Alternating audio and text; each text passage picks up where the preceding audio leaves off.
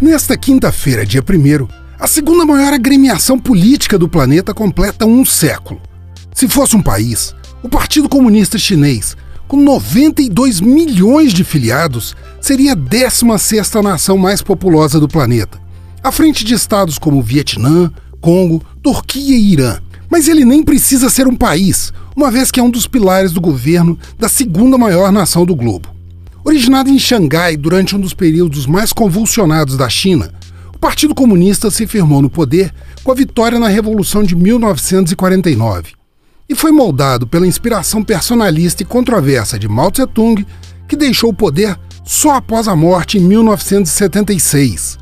A atual composição do governo chinês, formado pelo partido, pelo Estado e pelo Exército de Libertação Popular, foi estabelecida por Deng Xiaoping.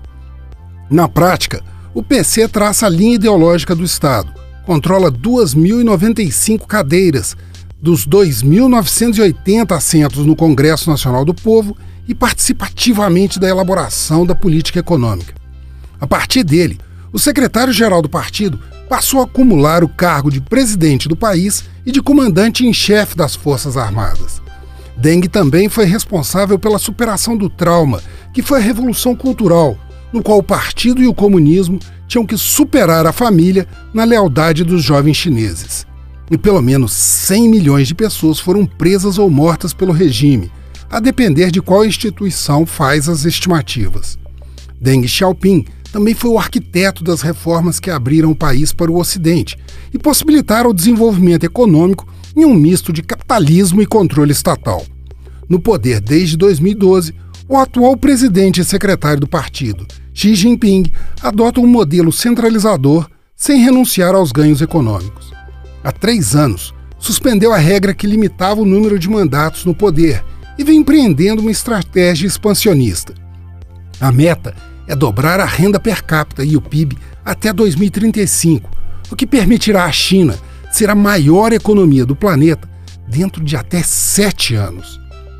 Essa flexibilização político-econômica do Partido Comunista permitiu que o comércio exterior com o Brasil passasse de 2 bilhões de dólares para mais de 100 bilhões de dólares em 20 anos. E os investimentos diretos chineses no Brasil passaram de 55 bilhões de dólares em 10 anos. Apesar de hoje, divergências ideológicas criarem atritos diplomáticos entre os dois países. O Partido Comunista Chinês chega aos 100 anos com diversos outros desafios a serem superados por Xi Jinping. Dos protestos por liberdade e democracia em Hong Kong, às denúncias de violação dos direitos humanos da minoria islâmica uigur, passando pela guerra comercial e tecnológica com os Estados Unidos, que não cedeu nem com a saída de Donald Trump da Casa Branca, e chegando aos questionamentos sobre a origem da pandemia de coronavírus na província de Wuhan.